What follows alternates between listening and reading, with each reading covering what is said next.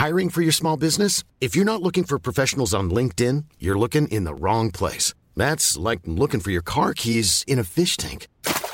LinkedIn helps you hire professionals you can't find anywhere else, even those who aren't actively searching for a new job but might be open to the perfect role. In a given month, over 70% of LinkedIn users don't even visit other leading job sites. So start looking in the right place. With LinkedIn, you can hire professionals like a professional. Post your free job on linkedin.com slash people today. C'est avec un immense plaisir que je vous parle d'une marque que j'affectionne tout particulièrement, Mama Hangs. Mama Hangs a les produits qu'il te faut en tant que maman allaitante. La brassière et le soutien-gorge d'allaitement absorbant. Ils sont conçus dans un tissu bien spécifique pour l'occasion, aka le micromodal, qui absorbe, sèche vite et te permettra d'éviter toute odeur, et ce en restant au sec.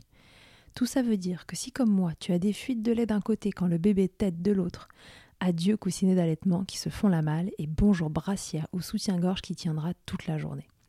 Et ce n'est pas fini. Le petit nouveau de la collection, c'est le body, qui a les mêmes talents absorbants en s'ouvrant à l'avant avec des aimants trop pratiques. Ici, on ne se passera plus de ces produits top quali, beaux et confortables. Alors merci Mama Hanks de soutenir le podcast depuis si longtemps. Et si tu veux en savoir plus, rendez-vous sur leur site mama-hanks.com et avec le code MILCHECKER, tu bénéficieras d'une jolie et rare remise de 15% sur ta commande.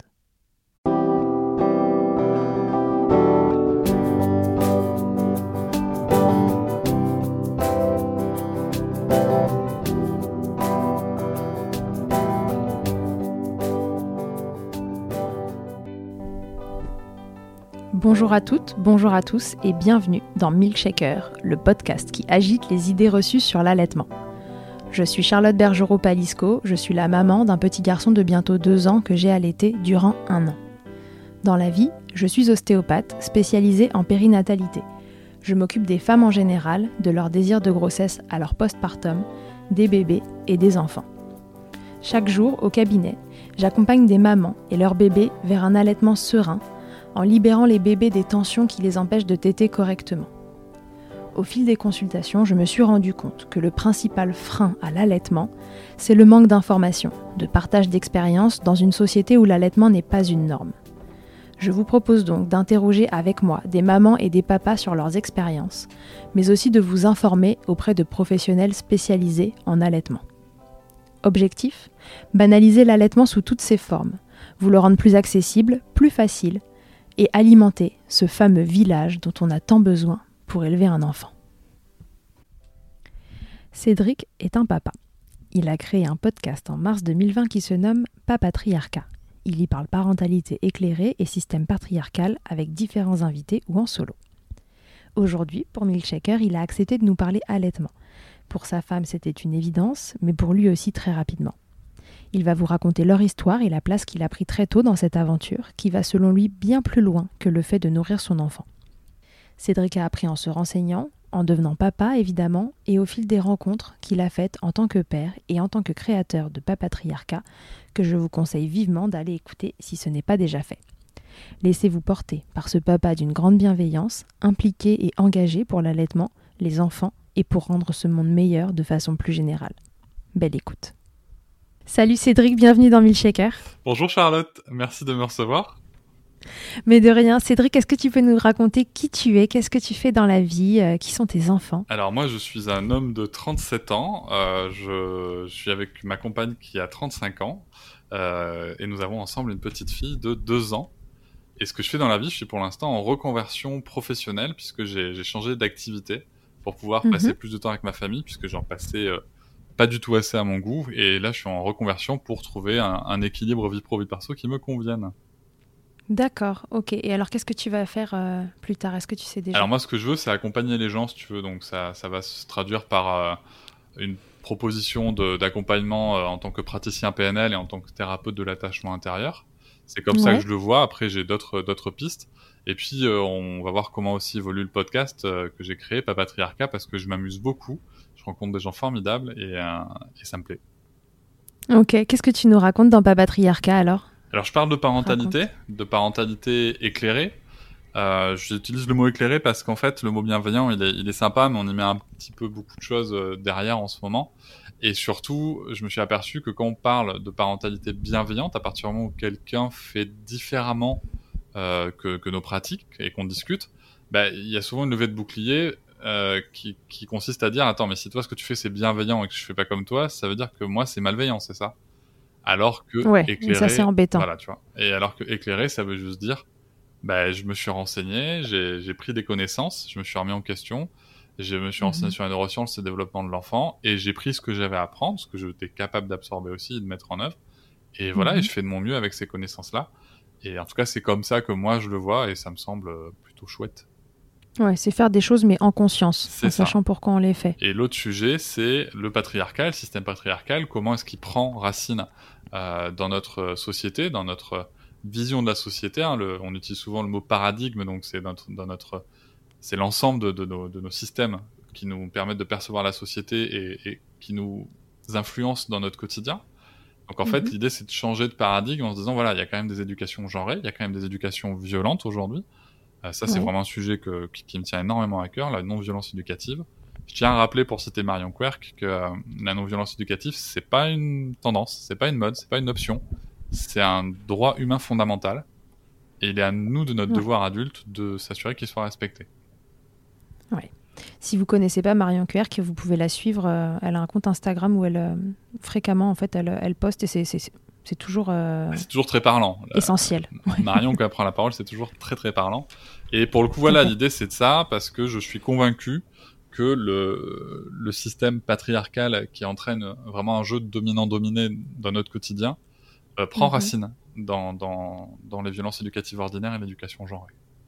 Ouais, et donc pour euh, en venir à bout, entre guillemets, il faut commencer par, par élever nos enfants différemment. Bah, je, je vais te citer Malala, hein, qui a tout simplement dit qu'avec une arme, on tue des terroristes et avec l'éducation, on tue le terrorisme. Et voilà, il suffit juste de rajouter patriarcat ou sexisme à la place de terrorisme et puis tu as, as, as l'objectif. Ça fonctionne. Ça marche. Ok. Et donc, du coup, tu nous as créé ce podcast euh, en début d'année, là C'est ça, premier épisode le 9 mars 2020, le lendemain de, de la journée internationale pour, de lutte pour les droits de la femme. Avec une symbolique en plus. Donc, euh, ouais, ouais, bah, c'était un peu l'idée, ouais. Ok. Et donc, aujourd'hui, tu as accepté euh, d'être interviewé euh, par moi ouais. pour nous parler d'allaitement. Oui. Donc, tu as un enfant, tu nous as dit. Oui. Qui a été allaité, du coup. Qu'il est toujours qu'il est toujours. Alors raconte, euh, l'allaitement pour toi, euh, c'était quoi? Avant, la, avant de la, que, que, ta fille soit allaitée, qu'est-ce que c'était que l'allaitement pour toi? Quelle image t'en avais euh, Qu'est-ce que t'en pensais? Alors moi, je suis toujours parti du principe que la nature était bien faite, si tu veux. en toute transparence, sur le sujet de l'allaitement, j'ai pas eu mon mot à dire. Voilà, on en a parlé avec ma compagne. Hein. Euh, on a, elle, a, elle avait pas mal anticipé la discussion, je pense, puisqu'elle avait, elle avait déjà pas mal de réponses sur des questions que je pouvais me poser, comme mais comment est-ce que moi j'ai des moments avec elle, comment comment je me positionne. Mais il y avait mm -hmm. vraiment ce côté de me dire, enfin, euh, la, la, nature est bien faite, comme je te disais, et à un moment, si on a du lait euh, produit par nous, bah, autant s'en servir. C'est bien qu'il faut s'en servir. Et en plus, alors voilà, petit moment intimité, euh, ma compagne et moi ne sommes pas super tolérants au lactose, si tu veux, donc au lait de vache. D'accord. Euh, et, et, en fait, très très simplement, moi, en m'étant renseigné là-dessus, j'étais tombé sur des gens, des, des spécialistes, qui m'avaient dit, mais, ouais. mais monsieur, rendez-vous compte quand même d'une chose, c'est que l'être humain est un des, est pratiquement le seul animal qui boit le lait d'une autre espèce. Tout à fait.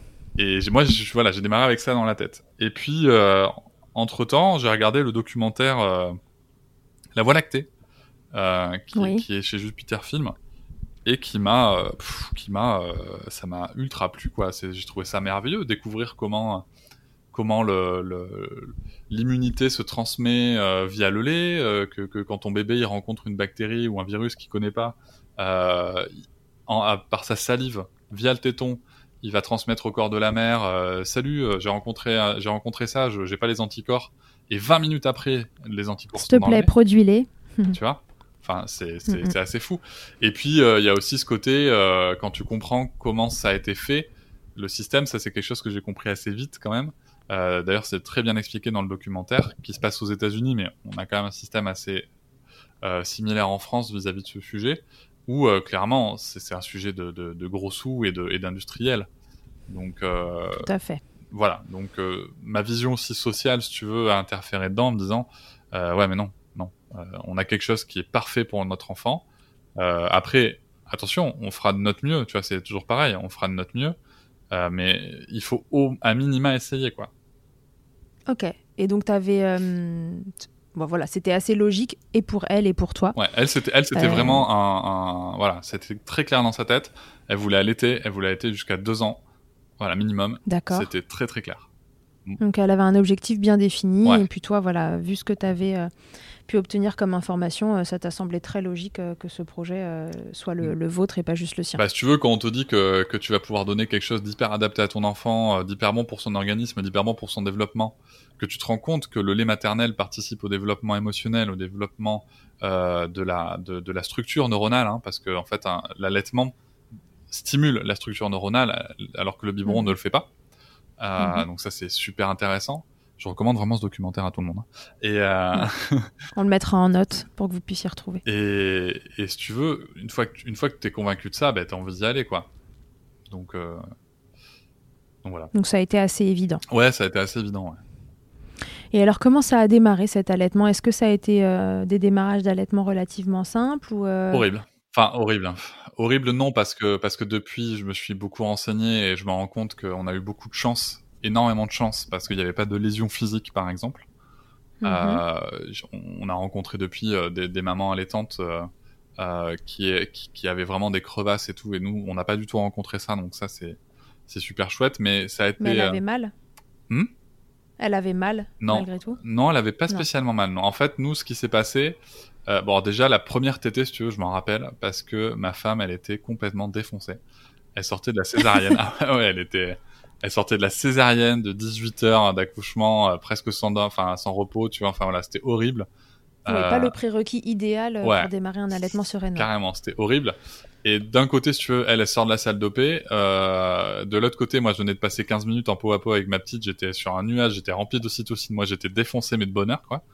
Mhm. Et elle a été défoncée de, bonheur aussi, hein, mais, mais défoncée Mais par l'opération. physiquement. Et physiquement, bien sûr. Et veux, elle est arrivée là-dedans, elle, elle, elle luttait pour tenir, elle était, je crois, je crois qu'elle était à 8 de tension, c'était horrible. Et, euh, et la première tétée, en fait, si tu veux, c'est moi qui pressais euh, son sein pour, euh, pour faire couler le colostrum et, et, euh, et qui tenait la tête de la petite avec les consignes, hein, bien sûr, des, des personnes compétentes autour.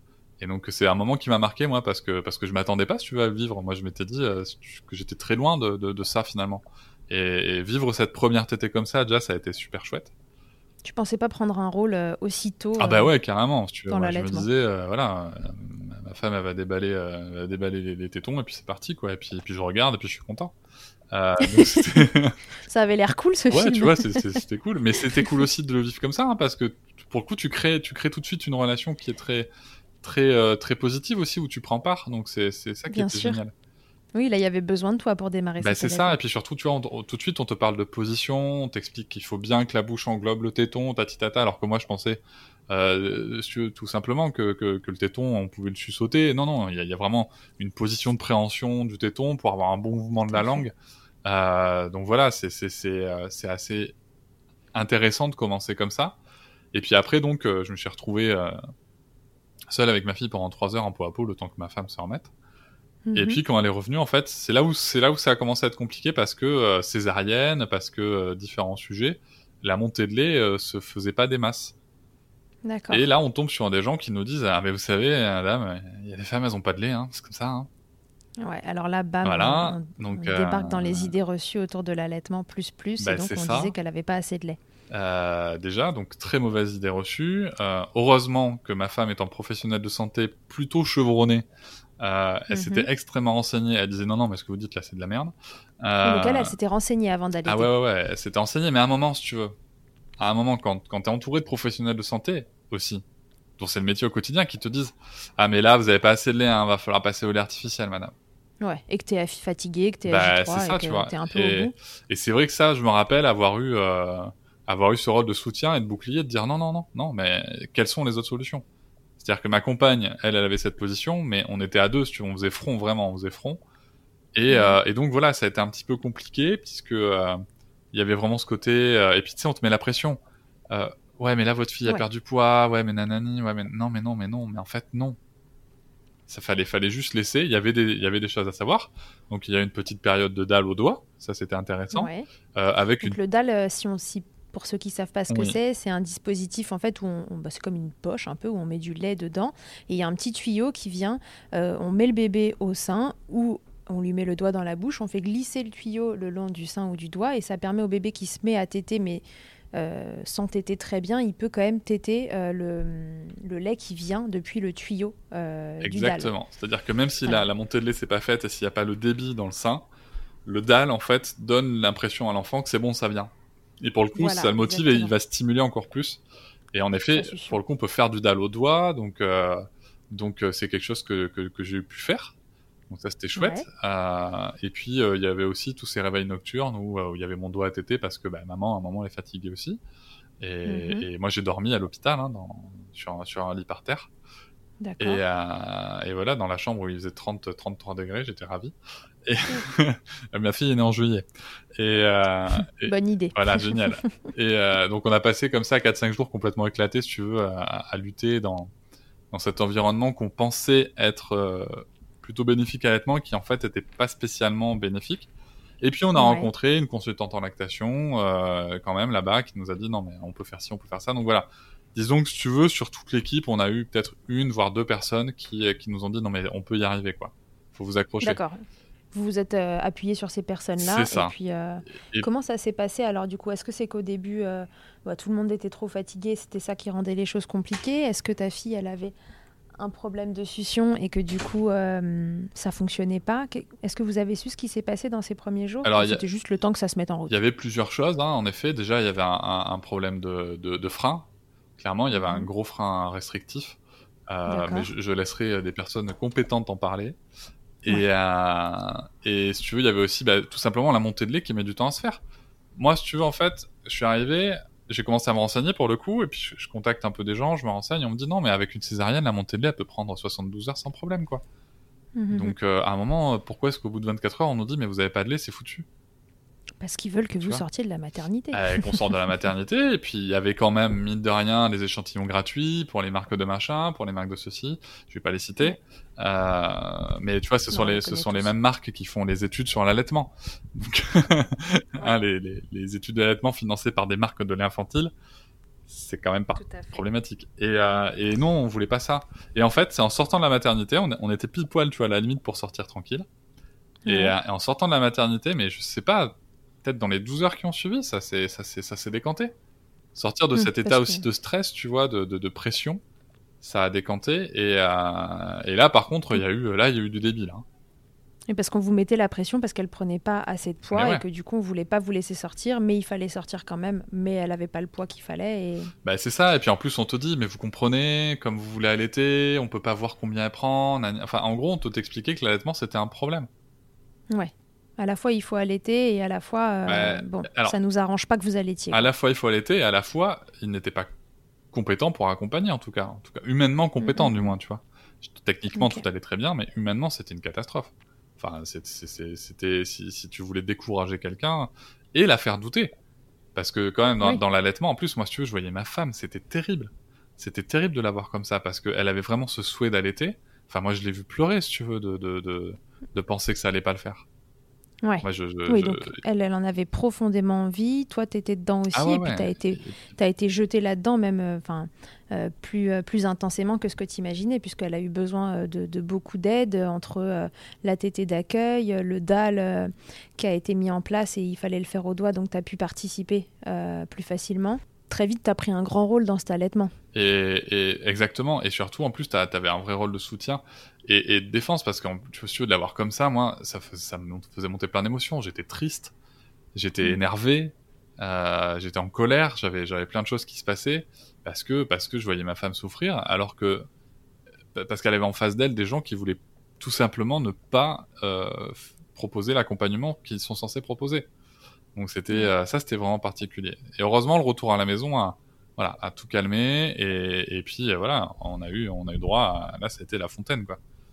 Est-ce qu'avec du recul, tu te dis que ces gens-là, euh, est-ce que c'était pas plutôt qu'ils ne savaient pas comment vous aider finalement? Alors maintenant, avec du recul et, avec beaucoup, beaucoup de, de prise d'informations grâce à mon podcast notamment, et, euh, et en ayant découvert Ingrid Bayo, euh, si tu veux, Mhm. quand tu te rends compte, quand tu sais, quand tu connais les origines de la puériculture, et que tu te rends compte que à la base, la puériculture, son seul objectif n'était pas le développement de l'enfant, mais sa survie, Oui. dans des milieux qui étaient des orphelinats où on abandonnait les enfants et où, avant l'arrivée de la médecine et de la, et de la création de la puériculture, il y avait quand même un taux de mortalité la première année de 90%, Ouais. tu te rends compte que la puériculture, enfin, tu, tu apprends que la puériculture, euh, elle a eu un effet bénéfique, il n'y a pas de souci, mais pour le coup, qui est extrêmement médicalisé.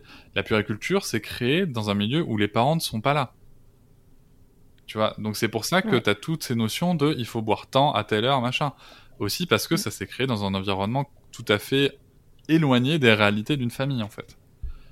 Et malheureusement, on, on a encore ces, ces restes-là. hein. Il y a des maternités qui évoluent. hein. Il, y a des, il y a des maternités qui évoluent très très positivement dans ces sens-là. Il y a des pays euh, qui ont évolué extrêmement positivement dans ces sens-là. hein. Il y a des pays où le taux d'allaitement euh, jusqu'à 6 mois est de, de l'ordre de 90%, hein, donc euh, c'est énorme. Euh, Maintenant, une fois qu'on s'est dit ça, en France, voilà, on, a- on se traîne encore ça, tu vois, on se traîne encore ces, ces boulets-là euh, qui, qui sont euh, qui sont des boulets qui, qui viennent bah, de la puériculture, euh, de, de la culture féministe aussi du XXe siècle, qui Mhm. viennent de, de et aussi tout simplement de cette cette course à la, à la performance et à la productivité. L'allaitement, c'est pas bon non plus, si tu veux, pour la femme qui veut retourner travailler. Non. Tu vois, c'est pas c'est pas forcément joignable avec cette culture de la performance qu'on veut en permanence. C'est joignable, mais euh, pas facilement aujourd'hui dans la société dans laquelle on vit. Exactement, c'est pas facilité quoi. Ouais.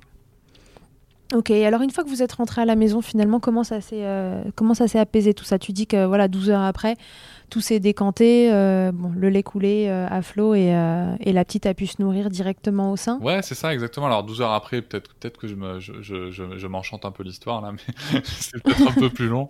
Mais je me rappelle En juste. tout cas, que- c'est le souvenir que t'en as. Ouais, parce que en fait, ce que je me rappelle vraiment, c'est qu'on avait on nous avait donné un dalle et que ce dalle, on l'a finalement très peu utilisé parce que c'est arrivé beaucoup plus de compenser. Voilà, c'est ce que je peux dire. Euh, des fois, je fais, je- j'exagère un peu peut-être. Et, euh, et si tu veux, le, le, en tout cas, ça s'est décanté très clairement. Donc, il y avait des, des, des soucis de succion dus au frein, euh, mais qui Mhm. étaient compensés par de la position, par par par aussi des massages. Il y avait des, on a, on a eu droit à des, des sessions de, de chiropractrice en l'occurrence Ouais. Mhm. pour éliminer les tensions, faciliter les positions. Donc voilà, il y a eu tout cet accompagnement-là qui a profité Mhm. et puis euh, et puis ça s'est très bien passé. Ce, ce démarrage s'est très bien passé. On faisait même des stocks. hein, on a congelé du lait pour, Ah pour plus tard. euh, on faisait. Ah oui, euh, donc de euh, je n'ai pas assez de lait, enfin vous n'avez pas assez de lait, madame, à euh, je fais des stocks pour plus Ah tard. oui. euh, ah oui, on est passé de. il s'est passé un monde. Ah oui, il s'est passé un monde. Mais aussi parce que voilà, parce que confiance, parce que diminution du stress. Mhm. Concrètement, hormonalement parlant, euh, sans être un expert, il y a quand même quelque chose qu'il faut bien bien assimiler, c'est que le, le, il y a un jeu d'hormones qui se passe avec l'allaitement, euh, notamment avec l'ocytocine hein, qui, est, qui est déclenché. Et Mhm. Fait. euh, l'ennemi de l'ocytocine, c'est le cortisol, qui est généré par le Donc le stress. stress. Donc en toute logique, hein, sans même être spécialiste de santé sur le sujet, tu, tu te dis, Moins on est stressé, exactement. Mieux on allait. Là où il y a du cart- là où il y a du cortisol, l'arrivée de l'ocytocine est, est plus compliquée et donc t'es pas dans les conditions optimales pour allaiter. Et ça, tu le savais avant? Euh, non, Non, enfin si, je, le savais, mais j'en avais pas, euh, j'a- j'avais pas encore toutes ces connaissances que j'ai acquises entre temps. Mais c'est aussi expliqué dans le dans le fameux documentaire La Voie lactée. donc, euh, donc, bon, il va falloir le regarder. va falloir le regarder. Ouais. Mais Alors, quel, quel rôle tu jouais, pardon, toi, dans, dans tout ça? Alors, en toute transparence, parce que je suis pas là pour vendre du rêve non plus. Euh, le premier mois et demi, les deux mois, ça a été dur pour moi parce que Ouais. euh, Pourquoi? Parce que bah, tout simplement, comme tous les enfants, ton, ton enfant, tu vois, il n'est pas à des stades de- d'éveil. Hein, euh, disons qu'on va plutôt compter ses phases d'éveil que ses phases de sommeil, tu vois. Oui. Et, et pour coup, quand il est en phase d'éveil, bah, il s'éveille surtout pour manger Oui. et donc téter. Et, Ouais. et c'est moyen moyen le- la sensation d'interaction, je dirais.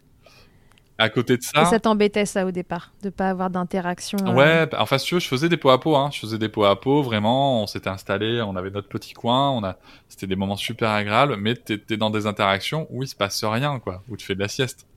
Alors qu'à deux mois, notre fille, tu vois, elle commençait déjà à lever la tête, euh, elle, elle, elle commençait déjà à se retourner. Donc tu sais, tu, voilà, là t'es en interaction parce que motricité libre, tu te mets à sa hauteur, tu te mets, tu te mets à, à ramper toi aussi, tu vois, tu, tu joues. Oui, bah, Ça- elle s'éveille. c'est ça, exactement. Mhm. Elle s'éveille, elle a aussi, elle perçoit mieux les formes, elle commence à percevoir, à voir mieux. euh, Enfin, ses, ses yeux voient, voient, voient des choses différentes. Donc euh, voilà, il se passe plein de choses. Tu peux commencer à vraiment développer des jeux avec des livres en noir et blanc, avec des formes définies. Mhm. Donc vraiment là, là, tu rentres en interaction. Et là, je me suis éclaté. D'accord, mais cette phase d'avant où tu t'es pas éclaté, quel rôle tu jouais? Est-ce que tu étais le coach euh, du coup euh, de ta femme? Est-ce que euh, Alors, tu, tu prenais euh, tu prenais quoi finalement comme part euh, pour euh, alors déjà, la part qu'il faut, je pense, euh, bien, bien prendre et comprendre, euh, c'est la part de la charge mentale. Je m'explique. Euh, alors déjà, désolé, euh, l'auteur du podcast Papa Triarca n'était pas du tout un exemple en termes de répartition des tâches Ah, à ce moment-là. hein. on casse les mythes. je faisais, euh, je faisais, je faisais euh, ma part. J'avais déjà compris qu'il fallait que je fasse ma part et que c'était pas de l'aide, mais j'étais pas forcément, si tu veux, super actif. Donc tu, tu, déjà tu, tu allèges la charge parce que si tu veux, la charge, euh, la charge mentale, quelle qu'elle soit dans un foyer, faut bien comprendre une chose, c'est qu'à l'arrivée d'un enfant, la charge mentale, elle augmente Oui, ça, pour le sûr. foyer. Quand tu as un allaitement, la charge, la charge mentale et physique, elle augmente pour la maman. Mhm. Voilà, ça c'est, tu peux rien y faire. Donc forcément, si tu veux garder un certain équilibre, il faut rééquilibrer la charge à d'autres endroits. Donc évidemment, Mhm. ça se passe par la bouffe, euh, le ménage, euh, le linge, tout ce que tu veux. Euh, Ça peut Mhm. aussi passer par des petits massages, ça peut passer par des câlins, ça peut passer par euh, aussi beaucoup d'écoute. C'est important d'en Changer parler. les couches de chouchou, Changer les couches, aller exactement. chercher bébé dans son berceau. aller chercher le bébé, le bébé, donner le bain aussi. Je me suis beaucoup amusé à donner le bain. Ouais. Ça, c'était vraiment chouette. Tu vois, enfin, je dis que je me suis pas éclaté pendant deux mois, mais si, si, quand même. C'est juste que ça a pris une dimension différente, mais j'ai eu de très très bons moments aussi pendant deux mois quand même. Euh, T'as essayé de vraiment de la décharger d'une partie du quotidien pour qu'elle puisse euh, l'acc- l'accorder euh, à. euh, à l'allaitement. Je l'ai fait, si tu veux, autant que je m'en sentais capable aussi, parce que bah, t'avances aussi. Enfin, tu viens d'être papa, quoi. Donc, il y a des choses où tu te sens, il y a des choses où tu te sens moins. Donc, l'idée, l'idée, c'était de se dire qu'il n'y avait pas de limite. Ouais. Et, et après, t'avances avec euh, là où tu te sens capable, plus ou moins. Euh, faut que tu te sentes en confiance aussi, c'est important. Donc euh, très fait. vite, ça a été le bain. Et, euh, et puis après, voilà, des, des- beaucoup de, de, de, de- comment dire, de, de peau à peau. Et à la maison, ça a été beaucoup bah, de, de gérer la maison, quoi. Et gérer la maison et les gens. Oui. Oui, parce qu'il y a gérer, gérer la maison, mais en effet, s'il y avait que la maison à gérer, il y a aussi les gens à gérer. Eh ben Ceux ouais. qui viennent rendre visite. Bah, ceux qui viennent rendre visite, et puis, tu sais, c'est Ah, mais tu allaites, mais tu comptes allaiter combien de temps, et machin. Des fois, c'est bien quand c'est l'homme qui répond à ces questions-là, tu vois. Parce qu'à un moment, la mère, ça la saoule. Euh, et puis, parce qu'en plus, tu te tapes les questions sur l'allaitement, sur le portage, sur. euh, Sur est-ce que tu as perdu ton poids de grossesse voilà, est-ce que ça a perdu ton poids de grossesse, et gna gna gna. Et euh, ce que j'ai perçu assez vite aussi, c'est qu'il fallait aussi beaucoup d'écoute dans le couple parce que les gens euh, posent souvent les mêmes questions. Et souvent, ces mêmes questions sont très, euh, je dirais, là, j'ai utilisé le mot bienveillant euh, à l'intention du bébé, c'est-à-dire, le bébé, il va comment, il a fait comme ci, il a fait comme ça. Et très injonctif pour la mère. Tu vois, tu parlais, alors ton poids de grossesse, et combien de temps, et le, et le travail, ça revient quand, tati tata, alors que ça fait à peine un mois que t'as ton gamin dans les pattes, quoi. Est-ce qu'il fait ses nuits Eh, c'est ça, est-ce qu'il fait ses nuits? Ben écoute, il fait, il fait ses nuits. Il ne fait pas les nôtres par contre, mais il fait les siennes. Voilà. Donc, euh, et puis après, si tu veux, par, parlons des nuits. Euh, nous, on a fait le choix du cododo. Mhm. Et avec l'allaitement, c'est extrêmement euh, facilité les nuits quand même. Parce qu'encore une fois, la nature est bien faite. Si la mère allaite alors que son corps sécrète de la mélatonine, qui est l'hormone du sommeil, eh ben la- l'allaitement va lui renvoyer un shoot pour se rendormir. Ce qui est cool. Ce qui est extrêmement cool, tu vois. On Euh, se rendort plus vite. Et oui, on s'endort plus vite, c'est fait exprès. La nature est pensée comme ça. Encore une fois, faut pas oublier une chose, c'est que euh, notre euh, notre espèce, elle a à peu près 300 000 ans. Donc nous, on est là, si tu veux, on se dit, on se dit de, du haut de notre de notre 21e siècle que euh, qu'on est tout puissant, mais faut pas oublier une chose, notre espèce, elle a 300 000 ans. Euh, Le sédentarisme a 5 000 ans. Et dans le sédentarisme, la, la révolution industrielle a elle est grosso modo 300 ans. C'est-à-dire C'est bien, j'apprends des trucs en même temps. c'est Ingrid Bayo qui m'a appris tout ça. Je, je n'ai rien. à- voilà, je, je renvoie. rendons à, à Cléopâtre ce qui lui appartient en l'occurrence. Bon, vous irez écouter le, le podcast avec euh, Ingrid ah, Bayo, mais alors. vous pouvez écouter, lire euh, sans, mais jusqu'à la lit Ingrid Bayo, allez-y. C'est une femme exceptionnelle. Et, euh, et si tu veux, ça veut dire que notre espèce, elle a survécu 295 000 ans à peu près, si tu veux, sans Mhm. euh, que les enfants soient séparés, puisqu'on vivait de manière nomade en tribu. Mhm. Et donc, faut, faut quand même comprendre que si notre espèce ne s'est pas éteinte, c'est bien qu'il y a des mécanismes de survie et de développement qui se sont mis en place Bien. L'allaitement, exactement. L'allaitement en fait partie. Le cododo en fait partie. Le, ce qu'on appelle Mhm. le portage et tout ce qui est parentage proximal en fait partie. Tout ça, c'est pas neutre. Et donc, Tout à fait. il faut le prendre en considération et la nature est encore une fois bien faite et ça marche très bien. Et donc, les nuits, alors, forcément, je- j'entends déjà les gens qui vont dire, ouais, enfin, c'est facile, hein, comme ça, toi, le papa, tu dors, euh, t'as pas à te lever. Ouais, j'ai pas à me lever, mais ma compagne non plus. Mhm. Tu vois? Et en plus, quand il y a la tétée, elle prend un shoot et elle refait un gros dodo. Et tout le monde est Et tout content. le monde est content. Et le papa, il a, il a certes fait une bonne nuit, mais il est en forme le lendemain matin pour prendre le relais, pour s'occuper de la Mhm. maison, pour gérer les gens, pour gérer ceci, pour gérer cela. Encore une fois, il n'y a pas de question de... Si tu veux, faut pas, faut pas penser, je pense, en tout cas, moi je pense qu'il faut pas aller sur des sujets d'égalitarisme à tout prix. Euh, L'homme et la femme sont différents. Le père et la Mhm. mère sont différents, biologiquement parlant, j'entends. Ils ont les mêmes droits. Là, c'est le discours un peu féministe. Hein. Euh, Ouais. L'homme et la femme ont les mêmes, euh, ont des différences, d'accord, Mhm. physiques, biologiques. Ça, c'est indéniable. Mhm. Mais ils ont les mêmes droits. Voilà. Une fois qu'on s'est dit ça, la question, c'est pas de se dire qu'il faut qu'on fasse les mêmes choses. Non, c'est de trouver l'équilibre à deux. euh, Exactement. C'est prendre en compte la charge mentale du foyer et de voir comment est-ce qu'on peut l'équilibrer par rapport aux spécificités aux compétences de chacun aussi. de chacun, du moment dans lequel on est. et- Exactement. Ouais. Alors pour info, les compétences, on peut les acquérir aussi. Hein. Ouais, bonne vois, nouvelle on aussi. Peut, on, peut, on peut comprendre comment fonctionne une machine à laver. Moi, c'est C'est ce que j'allais dire. Voilà. Si vous ne savez pas comment fonctionne le lave-vaisselle, messieurs, alors exactement. Tu on vois. peut vous apprendre. tu vois, par exemple, le lave-vaisselle, ça a été mon sujet. Je- C'est vrai ouais, mais alors je sais pas pourquoi. Tu vois, moi, Tu savais pas où étaient rangées les assiettes? Mais si, si, bien sûr. Mais, euh, mais euh, par exemple, tu vois, historiquement, par exemple, le lave-linge, j'ai j'ai utilisé des machines bien plus complexes qu'un lave-linge, si tu veux. Mais, mais Mais celui-là, historiquement, Ah ah non. mais il y a un truc, c'est ancré en moi parce que le, le, le patriarcat, il est systémique, hein, il est aussi ancré en nous. C'est quelque chose qu'il faut sûr. accepter et combattre, malheureusement, mais euh, c'est vraiment un truc où j'ai du mal. Et attends, parce que sachant qu'on utilisait des couches lavables, ah oui, donc là, va aller vraiment apprendre à servir du Ouais, lave-linge. ouais. Et puis alors en plus, tu veux, le problème c'est que ma, ma les couches lavables aussi, tu veux, faut les appréhender. Tu vois combien on met de lessive, on les lave combien de temps, à quel temps, après quel programme. Et bon, ouais, c'est vrai que si tu savais pas à la base combien on mettait de lessive pour un t-shirt, après, Exactement. faut tout réapprendre, faut, faut repartir du départ. voilà, tu vois. Par contre, ok, je, co- je comprenais rien au programme, mais j'étais tout à fait apte à étendre le linge, à vider les machines et à relancer un programme qu'on m'avait donné, tu vois par exemple. Donc Bon. euh, on trouve, on trouve des Ça solutions. c'est bien goupillé quand même, Voilà, cette histoire du lave-linge.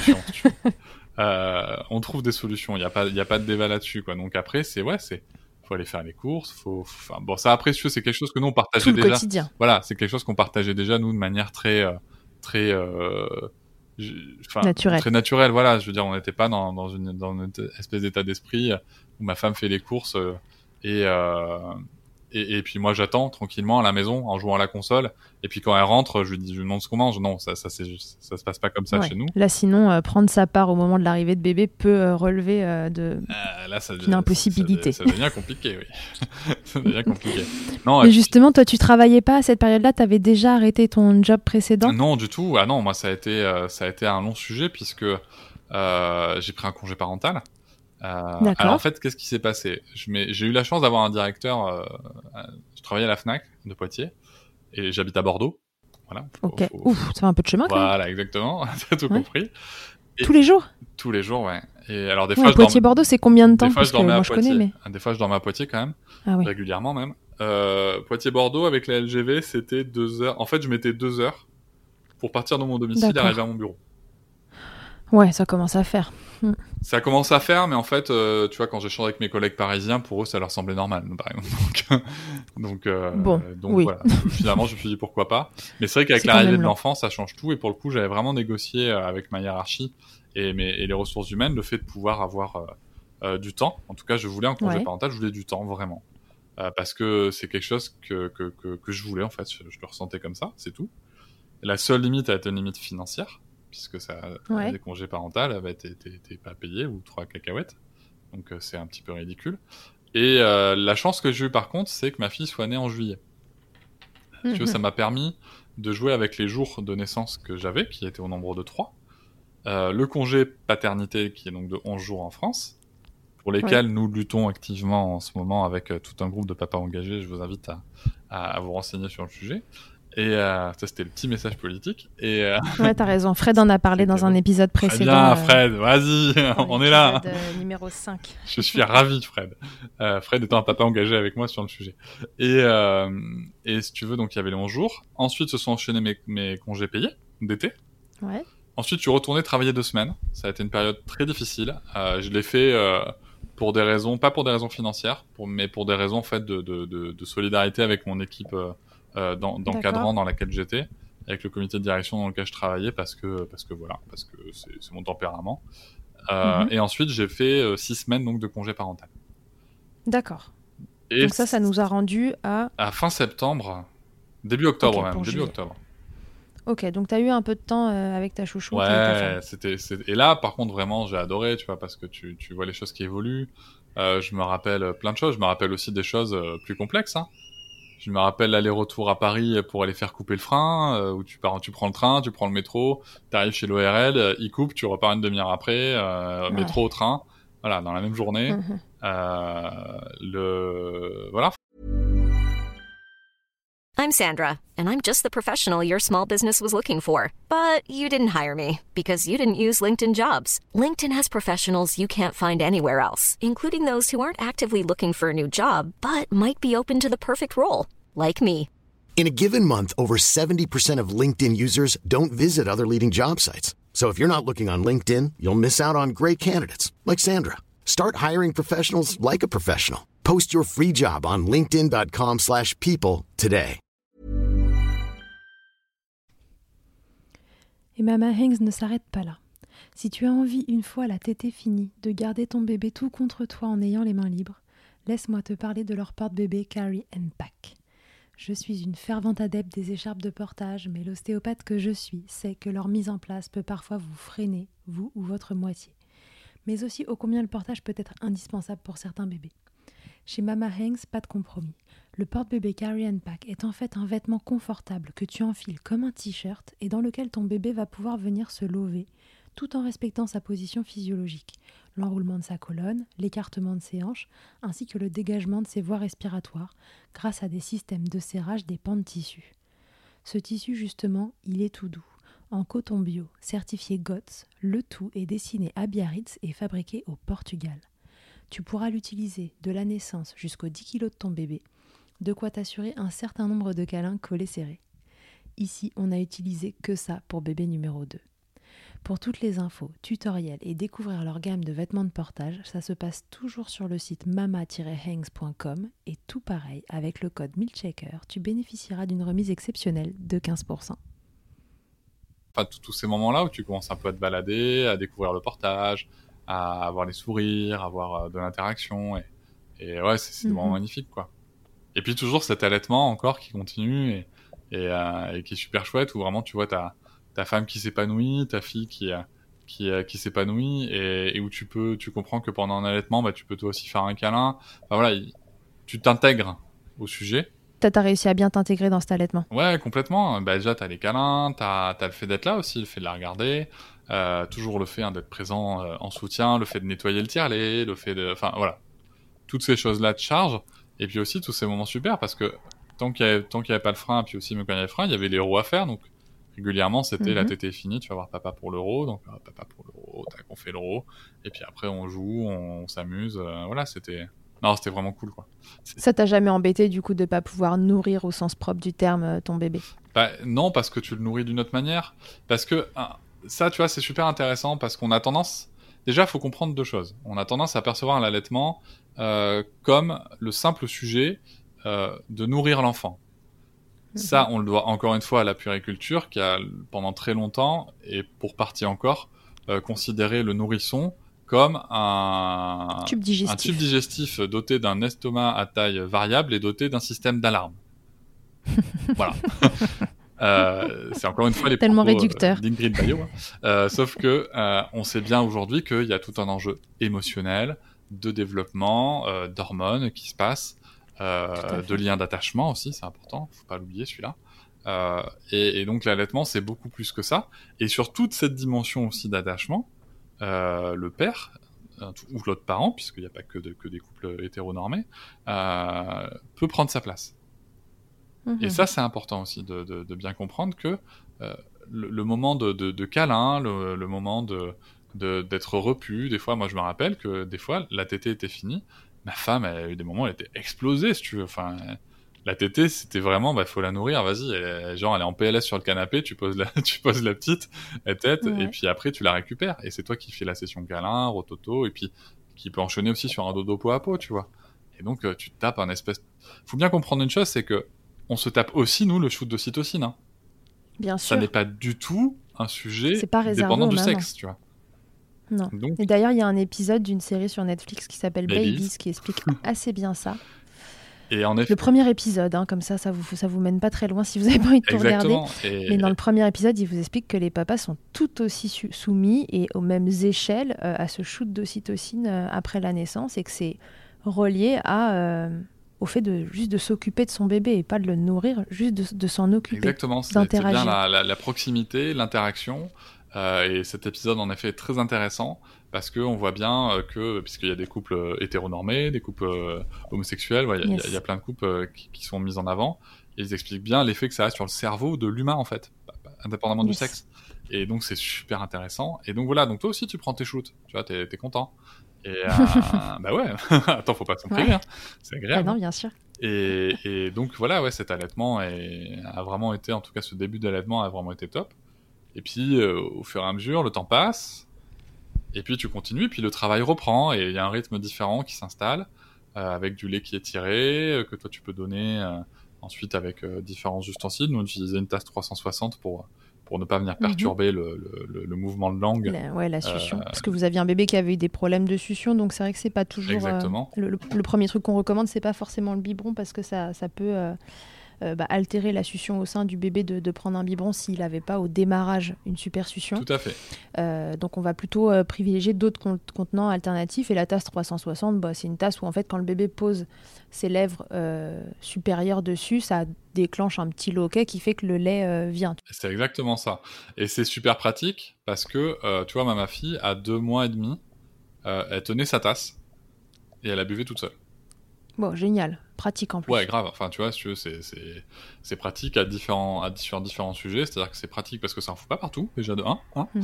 Euh, parce que avant d'avoir la tasse 360, on a testé différentes choses comme des cups, des machins, et je, je, alors je suis peut-être pas doué, mais, mais j'en foutais partout, si tu veux. Donc, Il y en avait partout. donc pour le coup, Et le lait maternel, c'est c'est précieux. C'est pas précieux. envie d'en mettre et partout sur le parquet. précieux, C'est très précieux. Euh, ça fait aussi d'excellents pansements. Et, euh... et non, mais les applications de lait maternel, après, on peut en parler. Hein. Ouais, elles sont multiples. hein. c'est, Mhm. euh, c'est- Moi, il y a pas longtemps, j'ai eu mal aux yeux, si tu veux. Je, je me suis mis des gouttes de lait maternel dans les yeux et ça m'a fait de bien. Mais oui, Donc, mais euh, oui, bien sûr. donc voilà. Je le dis toujours à mes patients en consulte, mais quand votre bébé a un, un canal lacrymal bouché, l'œil qui est tout jaune le matin au réveil, là, etc., mettez du lait maternel, c'est magique. Mais tu sais, c'est comme le fait de faire passer du sérum phi dans les, dans les, dans les sinus pour, pour dégager. Mm, mm. Euh, sûr. le lait maternel euh, est extrêmement plus efficace. Bien sûr. Ça, ça, enfin voilà, ça a plein de propriétés. Tu, tu me- tu me donnes une idée, un jour on fera un épisode spécial, euh, les, les bienfaits du lait maternel Ah bah, et ses tu peux y aller. Hein. Bah ouais, bien il y a les bains aussi, tu vois. Nous, par exemple, je vais dire un exemple au hasard, mais euh, nous, quand on a, on a, on a du lait qui s'est périmé, voilà, on a du lait qui s'est périmé, euh, congelé, et ben, très, ok, très bien, bah, tu le mets dans ton bain. Génial, et comme. Cléopâtre Mais tenait, Exactement. euh, et on les mettait dans le bain de bébé, on les mettait dans, le dans nos bains à nous, et c'était trop cool. Parce qu'après, t'as une peau euh, trop bien, quoi. Enfin, franchement, c'est trop cool. et euh, Donc du coup, vous avez repris le boulot. Tirage de lait. alors, euh, elle, elle a repris le boulot avant moi. Tasse 360. Pour le coup. Ah, elle a repris le boulot Parce avant. qu'en fait, à l'époque, elle enseignait aussi en fac, une journée par semaine juste, donc elle a repris le boulot partiellement à ce moment-là. Et, et donc, ouais, tirage de lait, séparation avec la petite. Ensuite, elle était chez une nounou. Euh, Mhm. Où donc, ouais, donc il y avait tirage de lait euh, pour ma compagne, euh, on donnait à la nounou, et ainsi de suite. Et puis, euh, et puis voilà, et puis ça s'est bien passé. On avait une belle dynamique, enfin, qu'on a toujours d'ailleurs. hein. Et, euh, et ça tourne. Et puis, Ouais, donc après, euh, une fois que c'était lancé, tout ça, ça, ça a roulé, quoi. L'organisation tu- était, tu- était tu trouvée. roules, et, euh, tu roules, c'est important. Après, euh, moi, tu vois, ma compagne, elle est indépendante, hein, donc ma compagne est dentiste. Faut, faut, faut, Ouais. je, je peux en parler, hein, donc elle est indépendante, donc elle a, elle a choisi son temps. Et, euh, et, donc elle a pu gérer ses, ses moments de tir- pour tirer son lait comme elle veut. Je tiens juste à préciser Mhm. quelque chose hein, qui est important parce que c'est une question que j'ai souvent eue dans mes échanges et aussi pour des gens proches et pour des professionnels de santé, pour info, euh, qui n'étaient pas au courant, je pense à des infirmières ou des aides-soignantes. mhm. Euh, si vous souhaitez tirer votre lait, votre employeur est dans l'obligation de vous Ouais. laisser une heure par jour que, dont vous disposez comme vous le souhaitez. Si c'est 3 fois 20 minutes, c'est 3 fois 20 minutes. Si c'est 2 fois 30 minutes, c'est 2 fois Mhm. 30 minutes. Si c'est 6 fois 10 minutes, c'est 6 fois 10 minutes. C'est vous qui décidez. Tout à fait. Euh, C'est un droit. il faut bien savoir que c'est un temps qui n'est pas rémunéré aussi. Mhm. Euh, ça, ça, après, il faudra en parler aux instances concernées. Et, euh, et il ne peut pas vous le refuser. Et si jamais vous n'avez pas d'endroit spécifique et où vous n'êtes pas à l'aise pour tirer votre lait, il est dans l'obligation de vous fournir un emplacement isolé pour le faire. Ok. Voilà, ça c'est C'est bien de le rappeler. c'est bien de le rappeler parce que euh, même en, je donne l'exemple d'une personne qui est de ma famille qui est, qui est, qui travaille, qui est infirmière et, et pour le coup en fait, euh, ça, ses ressources humaines, ses responsables ressources humaines ne lui en ont jamais parlé. Mhm. On est quand même dans le domaine de la santé, tu vois. Enfin, c'est, Ouais. moi j'ai trouvé ça hallucinant. Comme on le disait tout à l'heure, il y a encore plein de gens qui juste ne savent pas. Mais oui, aussi. mais oui, qui ne savent pas et Mm. puis et puis t'en as qui savent et, et qui ne le disent pas surtout parce qu'il faudrait pas perdre en productivité non plus, faut pas déconner. Et euh, Ouais. c'était cadeau ça. et euh. Et, euh, et si tu veux, euh, donc l'allaitement se passe, euh, l'organisation se fait, et puis tu t'y fais à l'allaitement. À l'organisation, moi je sais que le soir, quand je, quand je rentrais pas à la maison, puisque je, souvent je dormais à Poitiers quand même, Mhm. quand je rentrais pas à la maison, je, je ben, j'étais pas à la maison, donc je faisais rien hein, concrètement. Et puis quand je rentrais le soir, ben voilà, je dirais, euh, je me débrouillais pour manger dans le train. Et euh, Ouais. l'heure, euh, la première heure et demie que je passais à la maison, ben, je nettoyais le tire-lait, euh, je préparais le sac à langer, je rangeais ce qu'il y avait à ranger, je nettoyais ce qu'il y avait à nettoyer. Et euh, Ouais, t'étais à 100%. bah ouais, enfin à 100% oui non, faut, tu vois, faut pas non plus dramatiser. Je rentrais vers vers 20h30 euh, et en fait, jusqu'à 22h, je faisais des tâches comme ça pour la maison. À peu près, tu vois. Je dis ça à une vache près. Hein. Des fois, c'était 21h30. Des, des- faut, Ouais. pas, faut pas croire que ultra rythmé. Hein. Faut pas être euh, ultra dogmatique. Et, euh, et des fois, c'était 22h30 hein, aussi. Hein. Faut pas.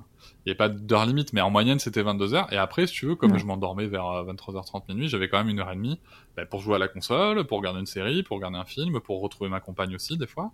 Euh, souvent, Un même temps pour toi, un temps un pour temps vous. pour moi, un temps pour nous. euh, c'était donc tout ça pour dire qu'on n'est pas esclave de quoi que ce soit, si tu veux. Euh, c'est juste des organisations différentes par rapport à ce qui nous paraît important. Mhm. Voilà. Je pense qu'il faut, si tu veux, une- un point qui peut être essentiel, c'est de ne plus raisonner en termes de temps qu'on investit, mais en énergie Mhm. qu'on investit. Tu vois, tu te fais un camembert, au lieu de raisonner en termes de temps, euh, tu, raisonnes, tu raisonnes en termes d'énergie. Et est-ce que le- la dose d'énergie que tu investis est cohérente avec les valeurs que tu défends? Voilà, c'était le, le petit moment coaching.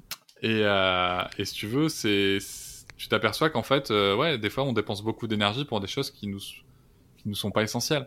Donc dépenser cette énergie-là, moi, ça m'apportait beaucoup de bien-être. Et, euh, et c'était Ouais, chouette. Donc d'abord repenser les essentiels et après euh, voir comment on- développe euh, ce dont on a besoin Et les... l'allaitement là-dessus, c'est un vrai, c'est un vrai gros sujet quoi.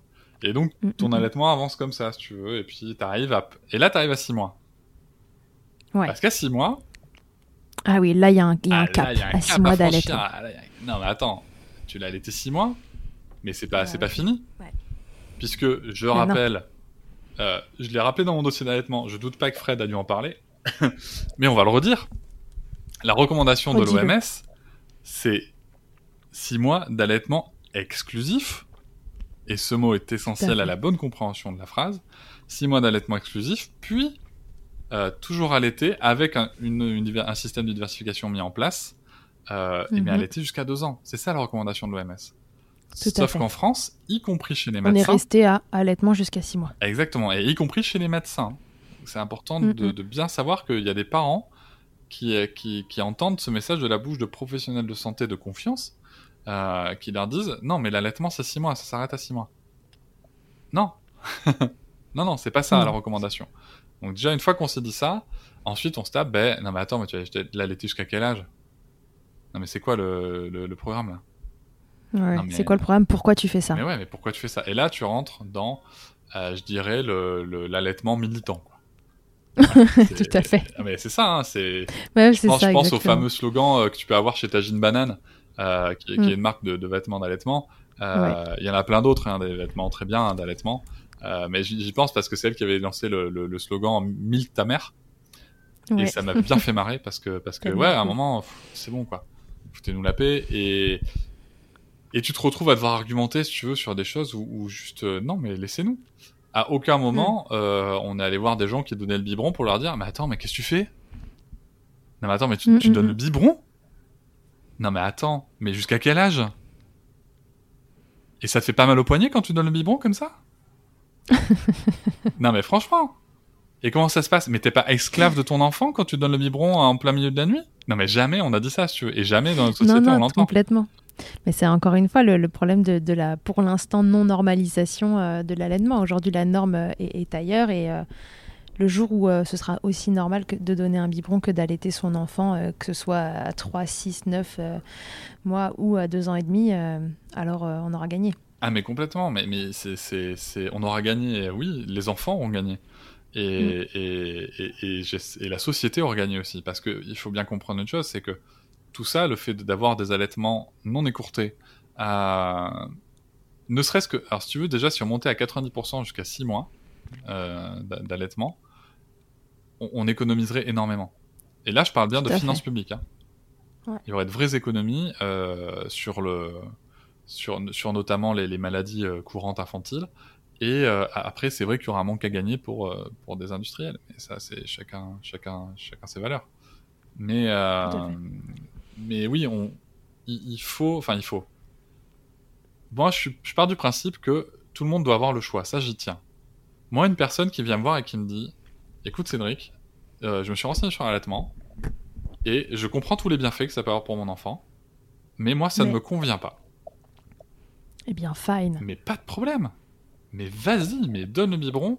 Et, et franchement, euh, je serais ravi de, de te voir donner le biberon à ton enfant à côté, de- à côté de ma femme qui allait sur le même banc, si tu veux. Ça ne me choquera absolument Bien pas. sûr. La- mais le problème, c'est qu'aujourd'hui, dans notre société, ça n'est pas le propos. Le propos, c'est le manque d'information, voire, voire la désinformation sur le sujet de l'allaitement. Mm, mm, mm. Quand les gens auront accès à, au bon niveau d'information de manière très facile et que ça sera un choix éclairé qu'ils font, mais, Alors, ils pourront faire ce choix en conscience. mais tout est ok, il n'y a pas de souci. En attendant, laissez-nous téter, quoi. Laissez- Laissez-les téter. Ouais. Parce que, euh, en plus, euh, je sais que euh, j'avais interviewé Mathilde du comptoir Elbang euh, sur, sur le sujet et, et elle me disait, et, je- et je la rejoins, mais en plus, donner des biberons, ça a l'air tellement compliqué. Il faut voir le grammage, la température, le machin, le truc. Non, non, faut, faut, faut, faut- Enfin, ça a l'air, franchement, ça a l'air hyper compliqué. Euh, après, évidemment, quand tu fais un allaitement, il n'y a pas que des bons moments. Euh, Il y a en effet des, peut y avoir des problèmes de crevasse, il peut y avoir des, des, des- des problèmes de douleur. Donc, y a, ce qu'il faut, c'est creuser. Et euh, moi, je sais que ma compagne, elle a connu de situations d'engorgement. Et, euh, et l'engorgement, pour information, hein, pour, pour celles et ceux qui écoutent, ça se soigne, ça se traite. Il faut, Oui, euh, sûr, il faut surtout continuer de stimuler. Euh, je la revois encore à faire tremper son, son, son sein dans, dans de l'eau chaude Dans un bol. euh, en stimulant, voilà. Et, euh, et, et je me rappelle très bien de ce moment-là parce qu'elle m'avait dit, tu sais chérie, euh, il peut être recommandé que le conjoint tête pour avoir une forte stimulation. Ah oui. Alors on l'a pas fait, mais, mais très sincèrement je l'aurais fait. Enfin à un moment... S'il fallait la soulager, tu l'aurais fait. Mais oui, mais et puis, et puis franchement, on se parle, on se parle de lait maternel, quoi. Tu vois, on se parle de, de lait d'un humain. Mm, mm. Ça, à ça n'est pas sale. Non, ce n'est pas sale. Ce n'est pas sale. Euh, donc là, on peut arriver sur le problème de la sexualisation de la poitrine féminine, mais, Ouais. mais, Fred nous en a parlé pendant un moment. mais bien sûr. Je vous invite à écouter l'épisode avec, euh, avec Frédéric, euh, qui est le numéro 5. Et, et, et, et donc, tu vois, tout ça, c'est lié. C'est un moment, il n'y a rien de sale.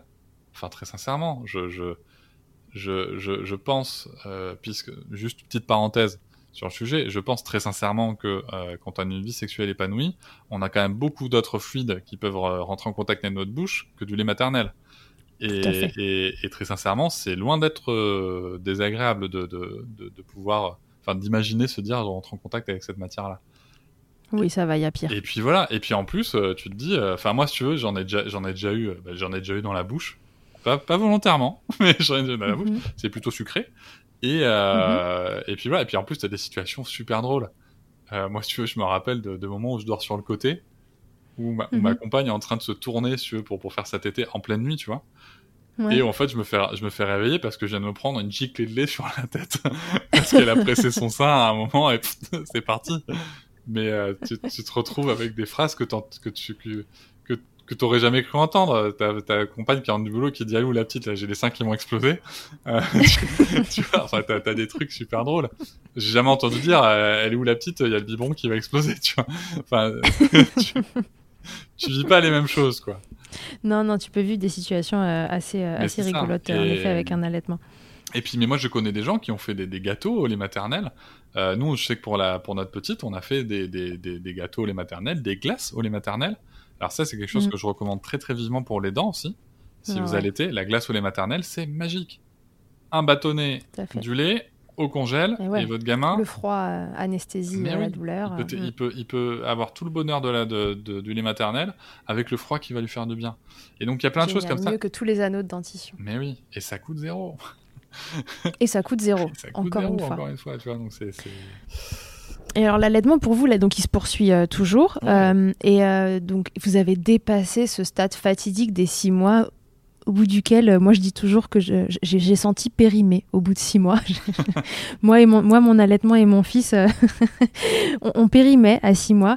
Est-ce que euh, ton rôle du coup a, a évolué? Est-ce que vous avez eu droit ou elle a eu droit parce que souvent c'est quand même plus ciblé sur la maman à, à des critiques, à des réflexions que, Ah oui, que non, vous avez jugées désobligeantes? Et, et du coup alors, si oui, lesquels et comment toi t'as comment toi t'as pris ton rôle là-dedans? Est-ce que t'as pu euh, l'aider euh, à bah à, faire face à ça?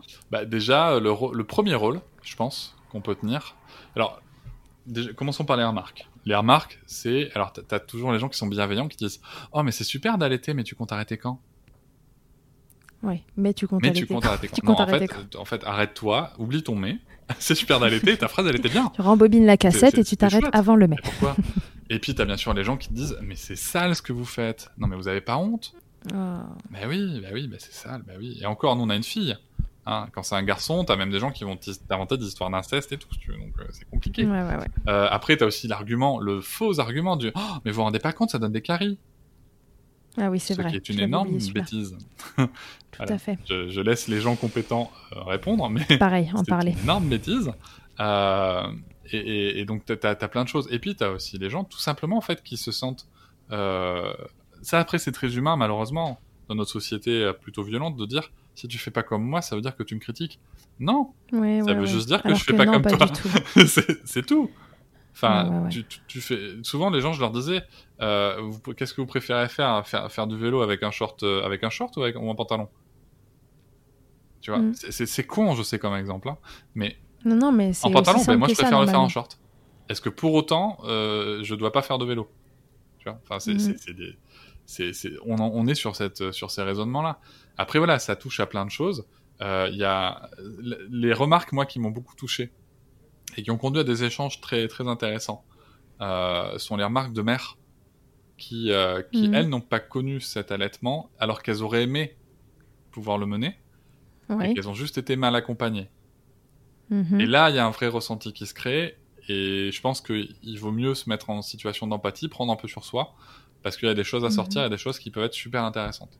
Oui, et que les- ces réflexions-là découlent plutôt d'un échec et, et d'une frustration liée à ça, et, que du coup, euh, si on creuse un peu, on retombe euh, tous sur les et mêmes que pattes. répondre à, à la frustration, à la douleur par, par de l'opposition et potentiellement de la violence euh, Ne euh, fonctionne pas. Ça marche pas. Au contraire, ça va, ça va créer un- quelque chose d'encore plus grand. Donc, le premier positionnement, déjà, c'est de se renseigner. Si on veut être un, un soutien, c'est de se renseigner, être capable de répondre. Tout à fait.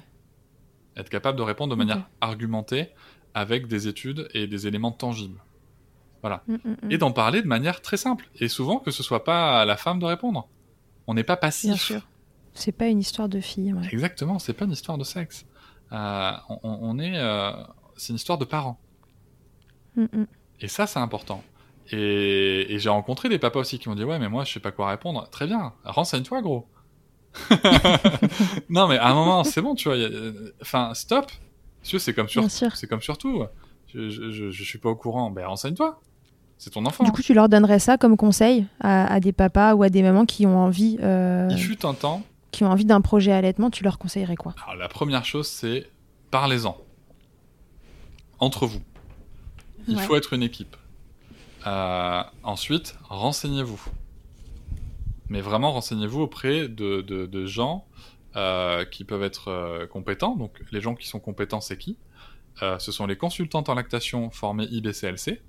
Ouais. Ça, je pense qu'on est au plus haut niveau de compétence en termes d'accompagnement euh, de, De l'allaitement.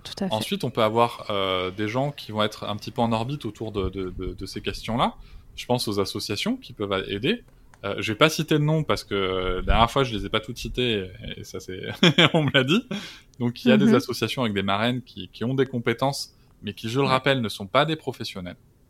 Il y a beaucoup de compétences, il y a beaucoup de compétences humaines d'accompagnement et ça c'est super. Mhm, mhm. Après, voilà, ça ne, ne sont pas des professionnels. Sur des sujets plus techniques, je pense aux chiropractrices, je pense aussi aux ostéopathes, euh, et je pense bien sûr aux gens formés au frein, et euh, sur ces sujets-là.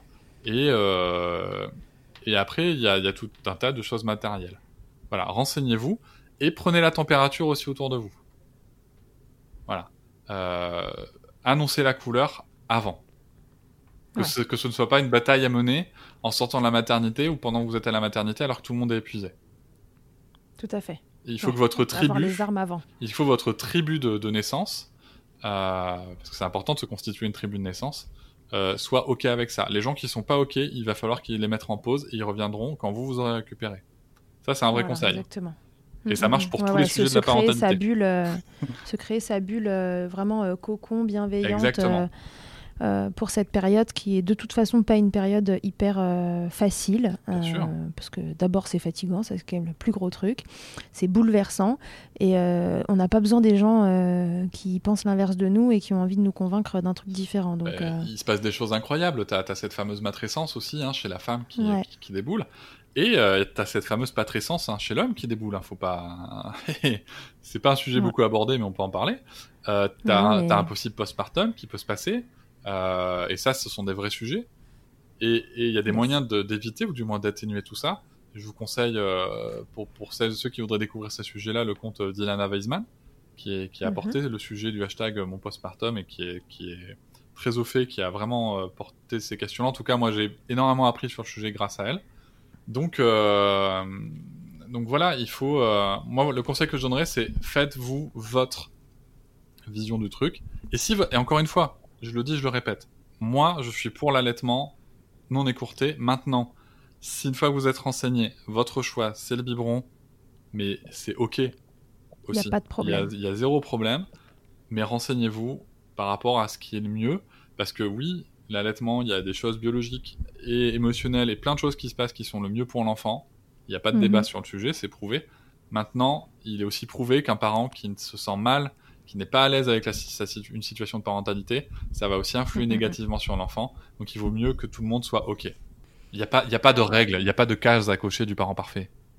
Ah non, ça c'est sûr. Voilà. Non, non, surtout pas. Le parent parfait, c'est celui qui va bien déjà. Voilà, exactement. C'est celui qui prend soin de soi aussi. Et euh, ça a changé quelque chose pour toi dans ta, vie- dans, dans ta vie perso ou dans ta vie pro, cet allaitement? Alors, euh, qu'est-ce que ça a changé? Ben, moi, si tu veux, j'ai eu droit. Moi, si tu veux, j'étais à Poitiers. Et, euh, et donc, et je- et alors, à l'époque, je travaillais donc en service client. Et j'avais une équipe essentiellement féminine. Avec des mamans dedans et d'autres qui ne l'étaient pas ou pas encore. Et j'ai eu droit à tout. Très sincèrement. Alors, entre euh, les, les- les personnes de mon équipe et les personnes en dehors de mon équipe, qui, et là, franchement, j'ai eu droit à tout. Euh, tout. Genre, t'as des gens qui disent, mais c'est formidable, c'est génial, mais c'est- super, moi j'aurais tellement aimé faire ça. Tu vois, et t'as les gens Mhm. qui disent, mais, mais pourquoi faire? Mais, mais non. Mais moi je fais pas comme ça. Alors ça, c'est souvent, c'est la première réponse qu'on te dit, mais moi je fais pas ça.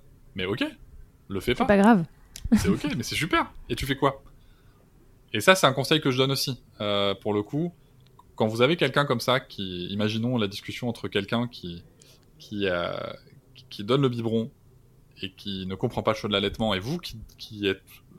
Alors, soit vous allaitez, soit vous êtes en, en soutien d'allaitement, euh, mais vous êtes sur le sujet, la personne qui dire, mais moi je fais pas comme ça, je comprends pas pourquoi tu fais ça. Ah oui, tu fais pas comme ça, tu fais quoi? Je donne le biberon, ah ben raconte-moi comment ça se passe. Intéressez-vous à l'autre.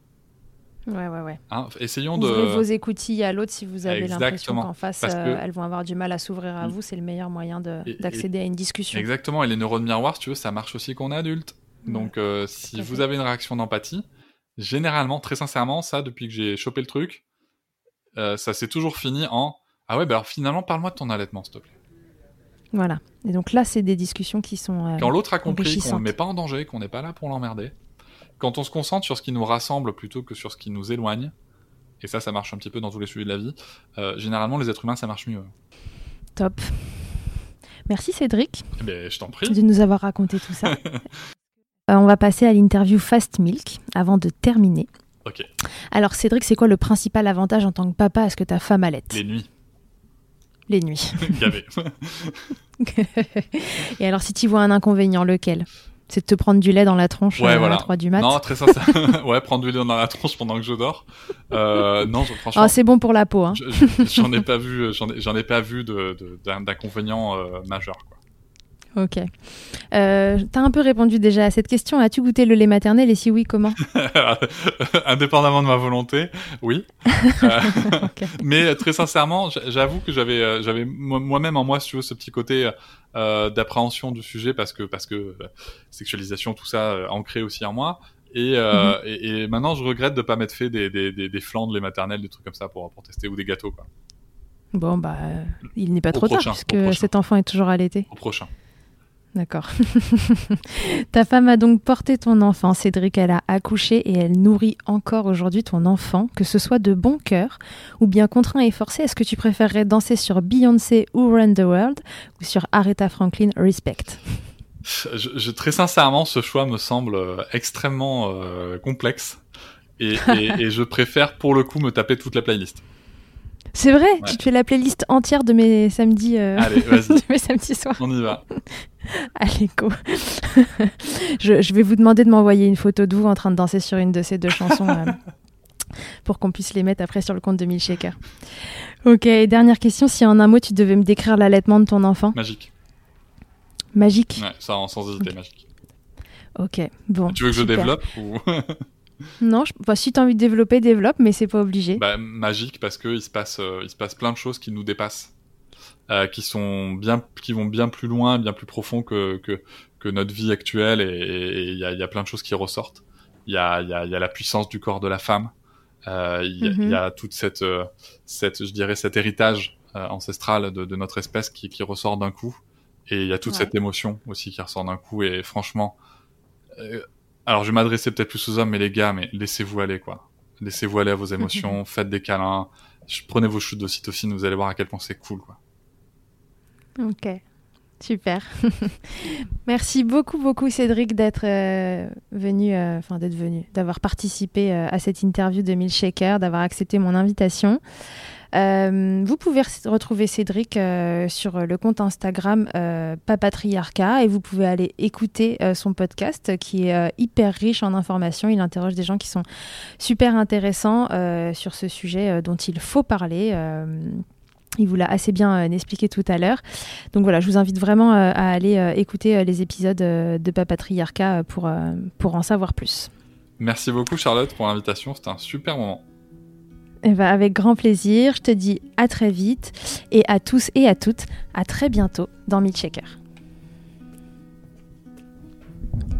Merci beaucoup d'avoir écouté cet épisode de Milkshaker. Vous pouvez suivre l'actualité du podcast sur le compte Instagram du même nom et sur mon site internet charlotte-bergerot.fr dans la rubrique podcast. Vous y trouverez aussi une série de tutoriels pour mamans et bébés réalisés durant le confinement. Si vous avez apprécié ce podcast, n'hésitez pas à le soutenir en laissant un commentaire, en lui attribuant 5 étoiles ou encore en en parlant autour de vous. Je vous laisse comme toujours en compagnie d'Emma et de son titre Albidaire qui nous accompagne depuis le démarrage de Milkshaker. Je vous dis à la semaine prochaine pour un nouvel épisode. D'ici là, comme d'habitude, prenez soin de vous, milkshakez autant que vous le voudrez et bousculons ensemble les idées reçues sur l'allaitement maternel. Hate to see you down. Can't stand to know you're hurt. When you say it's getting loud, the voices in your heart. And you know I get it, so let it all out.